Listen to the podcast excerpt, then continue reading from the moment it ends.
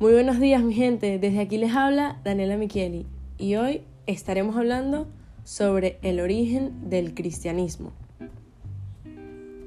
Todo empezó hace 2000 años atrás, con una de las primeras religiones en el mundo, llamada el judaísmo, la cual nació con el profeta Abraham en el año 1350 a.C. y después nació el cristianismo. Esta religión era monoteísta, es decir, que alababa a un solo Dios, y por esta razón fue rechazada por muchas personas que adoraban numerosos dioses a la vez. En esa época, el pueblo judío esperaba que Dios les enviara un Mesías para salvarlos y liberarlos de las catástrofes de Roma.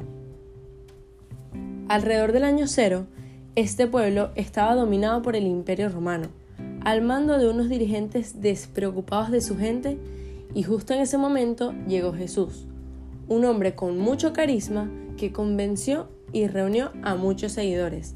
De hecho, pensaban que era el Mesías.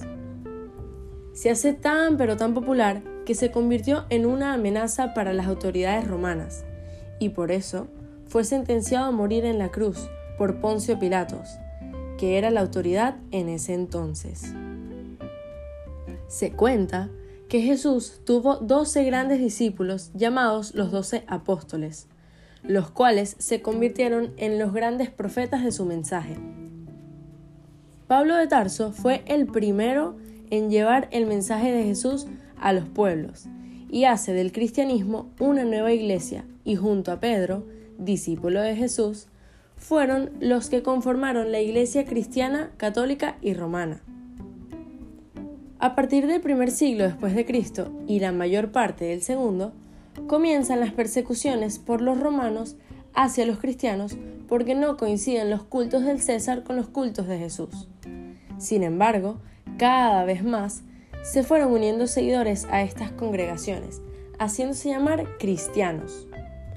En la época de Diocleciano surgió la división de poderes imperiales, en el cual existieron cuatro mandos y se dividió en Imperio Romano de Oriente y en Imperio Romano de Occidente. Luego se decretó el fin de la persecución hacia los cristianos en el año 313 después de Cristo por el emperador Constantino, que legalizó el cristianismo mediante el Edicto de Milán, con el fin de otorgarle al pueblo la libertad de manifestar su fe. Años más tarde, los cristianos comenzaron a tener conflictos entre ellos, trayendo como consecuencia la división del cristianismo en dos partes, los cristianos romanos, que se basaban en la doctrina de la Santísima Trinidad, y los cristianos arreanos, que sostenían que eran tres personas distintas. Es por ello que el emperador Constantino convocó el concilio de Nicea, y se preguntarán, ¿qué pretendía con esto? Pretendía llegar a un acuerdo sobre la naturaleza de Jesús y su relación con el Hijo y el Espíritu Santo. A raíz de la muerte de Constantino, hubo un periodo de inestabilidad hasta la llegada de Teodosio, que aproximadamente el 27 de febrero de 380 después marcó profundamente al Imperio Romano cuando declaró al cristianismo la religión oficial. El cristianismo influyó en la caída del imperio romano, junto a los problemas internos, entre ellos la crisis económica y política, las invasiones bárbaras que marcaron el fin de la Edad Antigua y comienzo a la Edad Media. Muchísimas gracias.